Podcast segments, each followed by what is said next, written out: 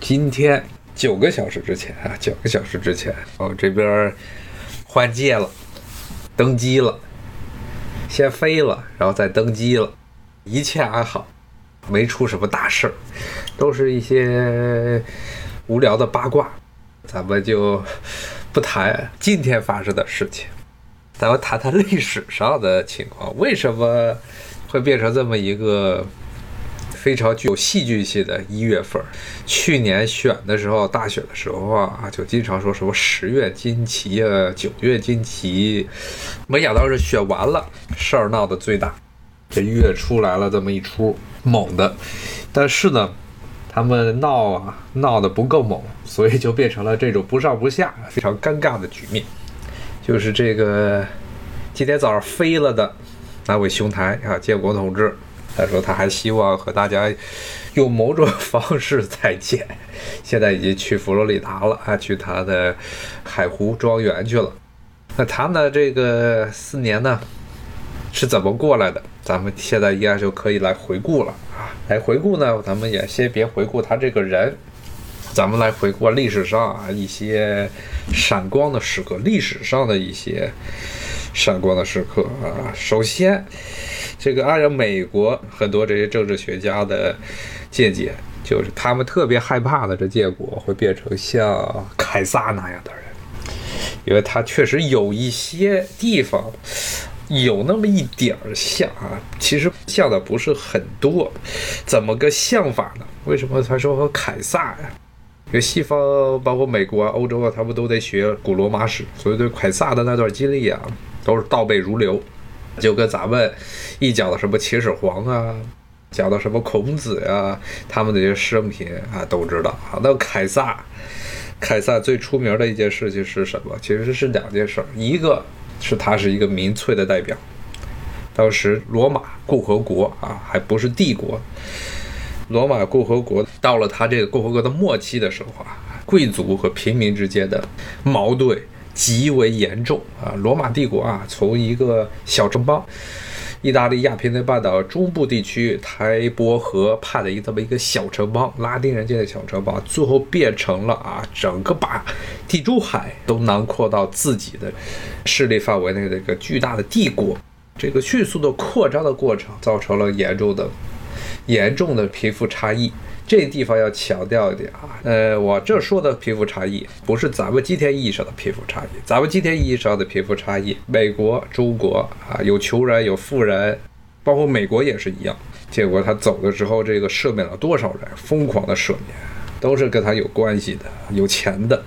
但是呢，那些真正的是为他抛头颅洒热血啊，闯到这国会山里那帮人，现在什么样？他们现在的头像。在华盛顿这边的所有的公交车站上都能看得见，FBI 正在全国通缉，这就是一个天上一个地下。那这种贫富差异是今天意义上的。那么罗马帝国从罗马共和国转移到罗马帝国那个时候啊，它的贫富差异啊，不是指的是一个国家的差异啊。为什么这么说呢？因为罗马是一个等级非常森严的社会。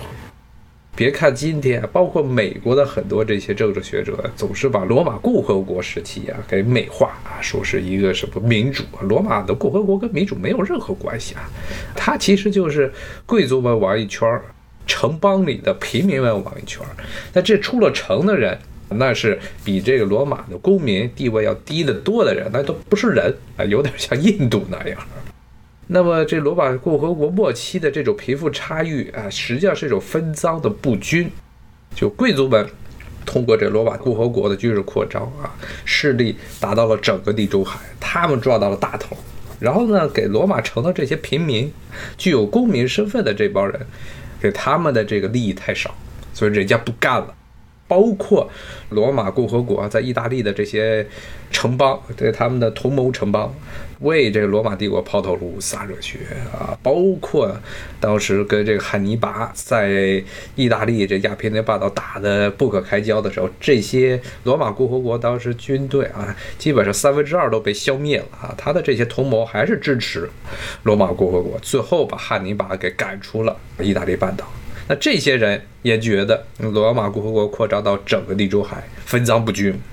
至于那些被征服的地方，什么埃及啊、希腊呀、北非呀、高卢啊、西班牙，那都是化为之地啊，根本跟和不是人的地方，他们不管。所以呢，当时罗马共和国的末期，它就出现了得势的这些贵族们，他们呢与这些平民、普通人，罗马城里的这些普通人，以及啊那些罗马在意大利半岛这些盟友啊之间严重的矛盾，两边就不断的打。然后呢，这些罗马共和国都这些贵族呀，就是元老院。元老院这个词也以前给大家讲过，Senate，Senate 这个词其实就是现在这个美国呀参议院，它是用的同一个词啊。其实美国这参议院直译直接译的话，不应该叫参议院，实际上就是元老院，就是罗马共和国时期养老院。然后美国的这个下议院。众议院，它叫这个 House of Representatives，但是呢，它其实参照的是类似于这个罗马共和国时期的平民大会、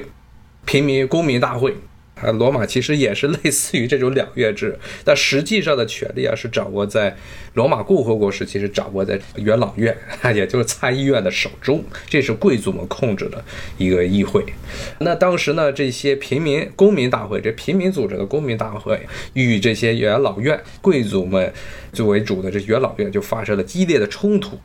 当时有一些新兴的这些政客，就像凯撒这样的人。而不只是他，很多的这些新进入这元老院的新贵族，他们也瞅到了这种风向的不同，就是这些平民啊，以前大家贫富差距不大的时候，大家一起创业，到了真的是这个盘子大了之后，大家都想多分一点，你贵族再再把这个手里的这些资源全把在手里，人家就不干了啊，这时候就出来了一些。贵族啊，他们觉得这些平民们的这种诉求是自己以后继续往上爬的一个政治资本。那么他们呢，这就是到现在的这些西方政治学的定义中所谓的民粹政客啊，最早是指的这些人，就像是凯撒就是其中一个最典型的代表。因为当时在他凯撒之前，还有很多的罗马的贵族，他们主动要求支持。主动表示支持平民们的利益，很多人甚至有一对兄弟，叙拉古兄弟都被暗杀了，直接给杀了。那凯撒呢？他呢，与这些之前被杀的那些贵族他还不一样。他有什么不一样呢？因为他的出身的这个家族尤利乌斯家族是古罗马最显赫的家族之一。啊，最显赫的贵族家族，因为他这 Ulius 这个词，尤利乌斯这个词，其实它的词源就是来自于古罗马的主神，古罗马神话中的主神朱比特，是这么一个词汇啊。它其实是说是尤利乌斯这个家族是朱比特的后代，所以是可以说是古罗马最古老的啊贵族家庭之一啊。那么他出来的这个人，这尤利乌斯凯撒这个人出来之后，他在。四十岁之前是个花花公子，浪得不成样子啊！天天就是除了女人就是钱，不问正事。这节目中也跟大家讲过，这凯撒呢，甚至呢，他被海盗绑架之后，海盗要听说他是个贵族，呃，大贵族，要向他的家里索要赎金。结果凯撒觉得这些海盗们 索取的赎金太少了，还自动加价。但是呢，一旦他的家人把他赎回之后，凯撒就雇了军队，把这帮海盗们全部都给抓起来了。抓起来之后钉到十字架上，啊，他是这么一个人，他的家庭的背景非常的深，甚至呢可以说是比建国要深得多。但是也是大富大贵之人。那么他他看出了整个罗马共和国末期啊这种平民和贵族们之间严重的矛盾，然后主动的站在了平民这一边。这有点儿啊，有点像这建国 之前这几年干的事情，但是呢，有一个很关键的不同点，什么点不同呢？就是呢，这凯撒他最后是怎么夺取的罗马共和国的权利啊？是因为他手中有军队，他当年与克拉苏啊，与庞贝三个人结成了所谓的三巨头，三个人瓜分了罗马共和国的政治资源。然后凯撒呢，自己带着军队，带着自己的军队啊，名义上是罗马共和国的军队，但实际上是已经被自己控制的军队征服了整个高卢地区，也就是现在的法国啊，用这个来作为自己的军事资本和这个后勤资源，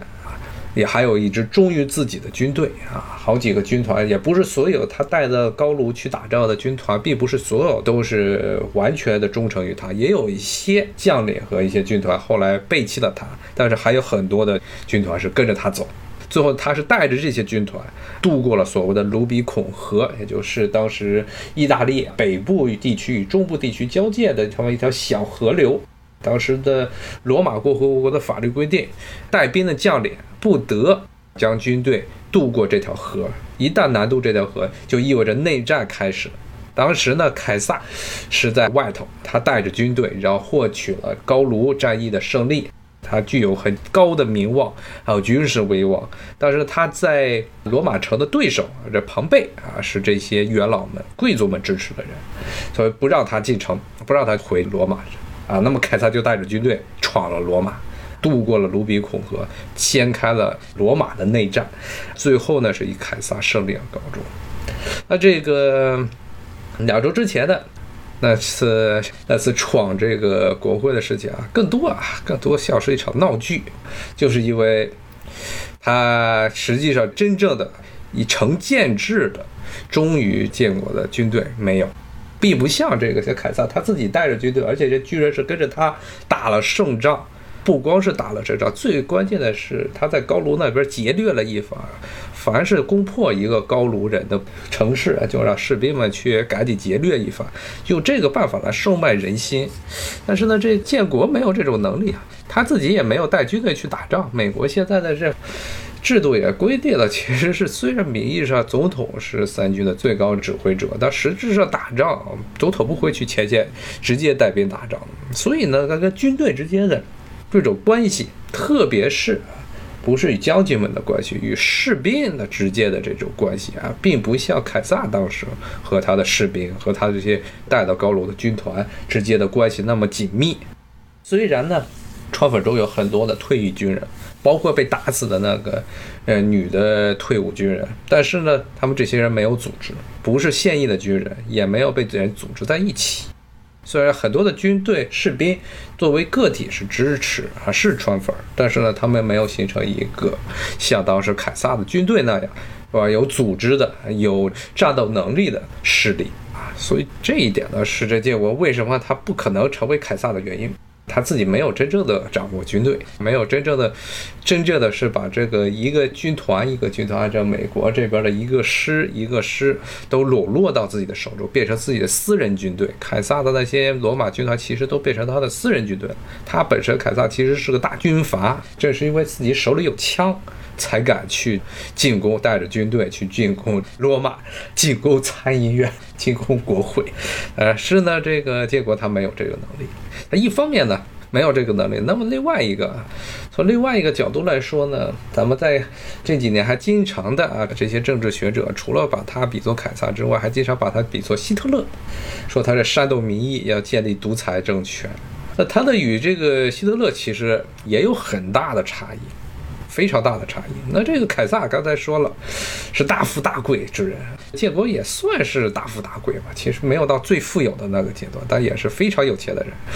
他与希特勒的出身是完全不一样的。希特勒他爸就是一个小公务员，奥地利那边小公务员。然后这希特勒幼年的时候、童年的时候、年轻的时候，一直就是郁郁不得志。著名的就是他去考这奥地利的美术学院，录取考试的时候没有通过啊，最后就浪迹天涯。浪迹天涯，最后成了驿站的老兵啊！所以他是一个草根出来的人。草根出来的人跟这些有钱人最大的一个不同点是什么？他们对于惜命这一点来说啊，比这些所谓的贵族啊，这些大富大贵之人更加不在乎生命，不在乎性命，不在乎安危，因为本身自己就没有什么东西了，再赔也赔不得多少了。边际效应，边际效应。反正要不就是穷死，要不就是被人杀死啊！所以这些人他对于往上爬的这种欲望，要比这些大富大贵之人要强烈的多。而且呢，希特勒呢也确实是比这个结果他的政治手腕要强悍的多，而且呢，比他有至少从政治修养来说啊，要比他要强得多。比如说当时。可以说跟冲击国会类似的是什么呢？是当时的这个啤酒馆暴动，当时在德国啊魏玛共和国时期。慕尼黑那边搞啤酒馆暴动，希特勒和他的支持者的冲锋队，冲锋队去闹事儿，最后呢全部都被逮起来了。然后希特勒还被抓到牢里去蹲了好几年大牢。他在牢里的时候，这就显示出了他和结果的不同点。结果一直在前些天一直都在考虑的一个问题，就是怎么样能把自己给赦免了。但是希特勒呢，他就想去坐牢。不是说真的是想去坐牢，他不怕去坐牢，而且坐牢之后对他来说反而成了吸引别人啊，吸引让那些支持他的人把他当做了一个更加信任的这么一个政治领袖啊，他可以为了所谓的这德国的这种民粹啊民粹思想。当时的所谓的民粹是什么啊？就是要废除凡尔赛条约，那就德国重新国家正常化，然后呢，包括要把清除掉国内的犹太人，清除掉国内的社会主义共产主义者，这是当时德国一个非常强势的这么一个民粹思想。那么这个希特勒啊，为了这种思想，他去坐牢了。而且坐牢的时候还写了一个《我的奋斗》这书，这种号召力啊，这种号召力与建国就形成了鲜明的对比。你看，这个建国的支持者去冲了一下，其实也没有造成像当时啤酒碗暴动那么大规模的骚乱、大规模的反政府的这种骚乱。但是呢，这结果第一时间就说啊，看见这东西马上吓坏了，赶紧就说说交接会正常交接。希特勒不管，他不在乎以后的仅仅这几年的这种政治上的得失，他宁可去坐牢，坐牢还写书，最后出来之后呢，不仅他的影响力没有下降，反而呢，更多的德国人认为他是真的，德国的平民很多平民认为希特勒是真的是为他们向这个脆弱懦弱的威玛共和国去挑战。啊，要扳倒这个非常不受欢迎的这么一个政权。然后呢，后来希特勒他的这个纳粹党出狱之后，人数越来越多，而且不断的膨胀。这结果呢，四年待下来，所有的这些社交账户都被封了。最后也就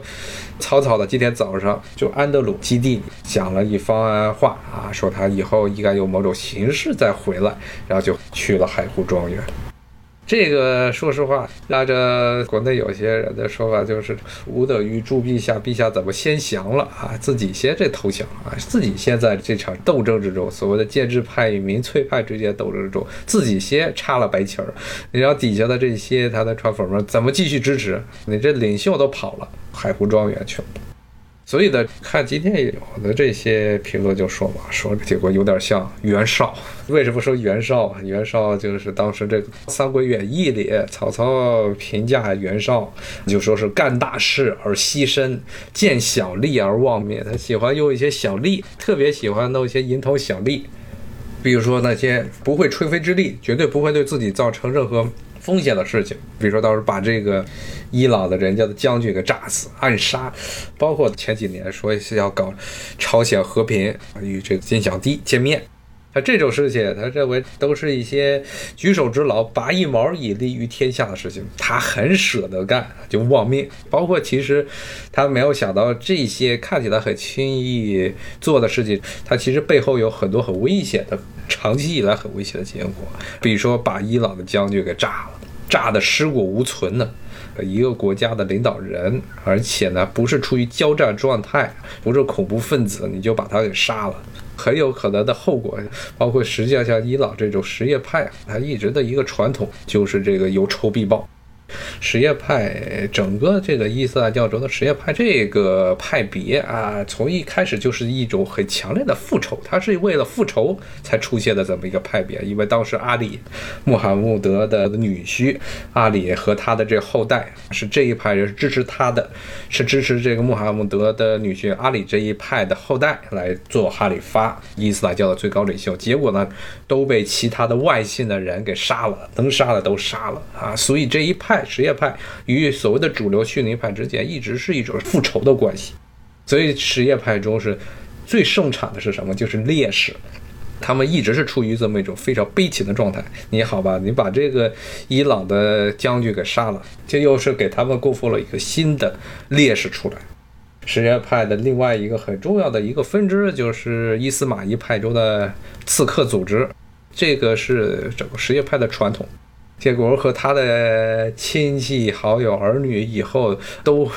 无论是这一代还是下一代啊，总归是要跟伊朗是彻底结上了梁子，这是已经结下了私仇了。因为他觉得好像扔颗导弹没有什么，估计他周边的那群国家安全顾问都跟他说：“你就扔炸弹没事啊，炸了炸了，伊朗不会有反击的。”是他们这帮出谋划策的人，他没有站在一线，因为出来首先跳出来的是建国，他是被迫到了前台。到时出事儿了，肯定这些复仇的人都是先去找他，还有他的家里人，然后后面才想到那些他背后的这些所的谋士，因为最后太保的是他呀。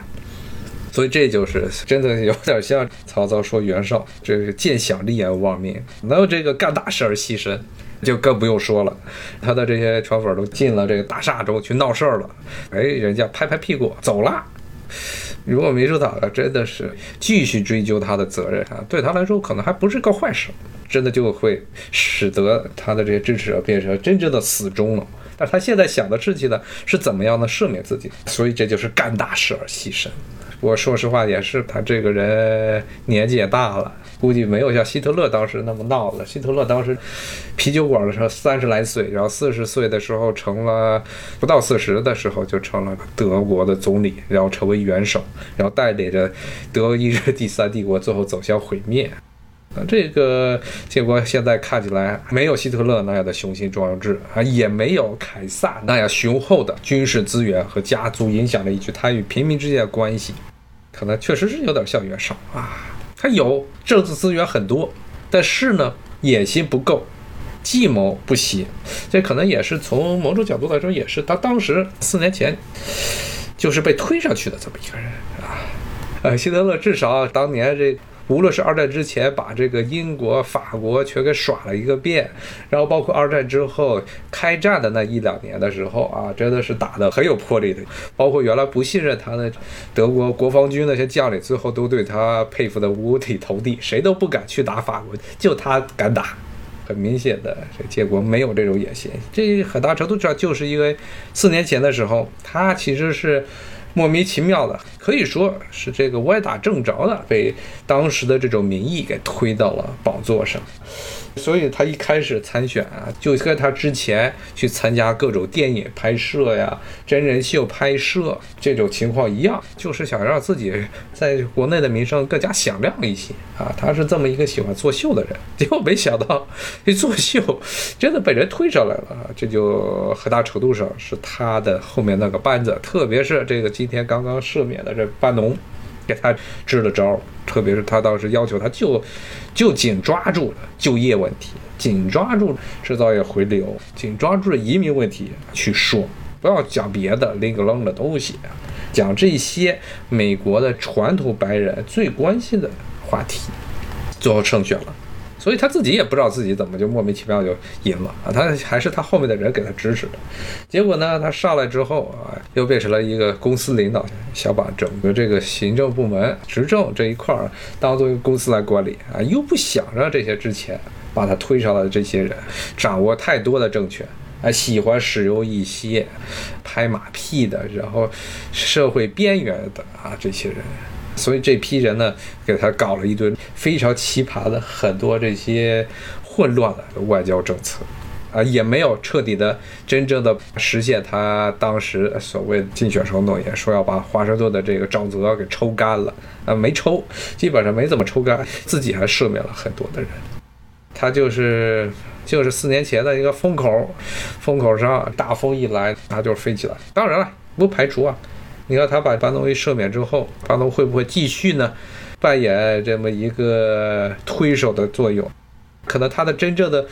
政治的实权没了，但是他的政治影响力还一直在这儿。如果他的这帮人像他赦免的，包括像班诺啊，包括福林、福林将军，因为被赦免了，对他是死心塌地。如果这些人还有心去创建这么一个新的这么一套体系的话，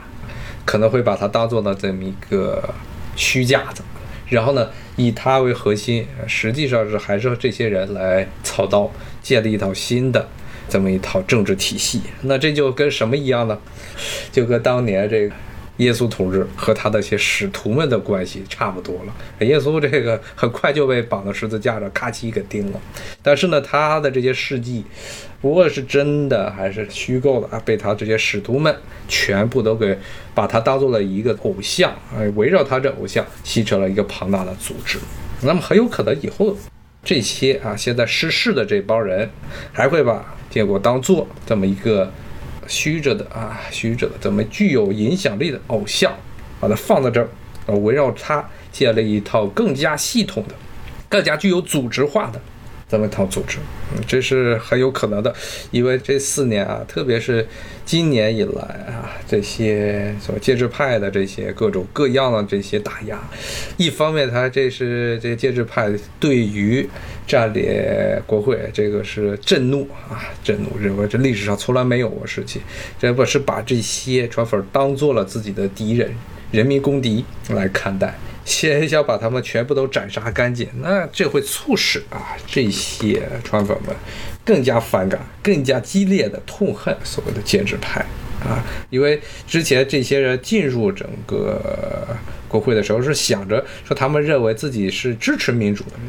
支持民主，只是认为这个民主呢被建制派给腐化了。所以他们要剔除这些，要要求这些 建制派的人呢，要听从这人民的意志啊！所以他们要进入这个国会，但是呢，结果没想到他们自己认为是人民内部矛盾，然后呢，建制派认为这是敌我矛盾，那就完蛋了。你比如说，把当时被打死的这个女的退伍老兵，把她是当做了这个恐怖分子、暴力分子，那你想想，这个对于很多的这些。退役川粉，他的这些老兵来说，那是个什么样的心情？因为这个女的，你看她的背景，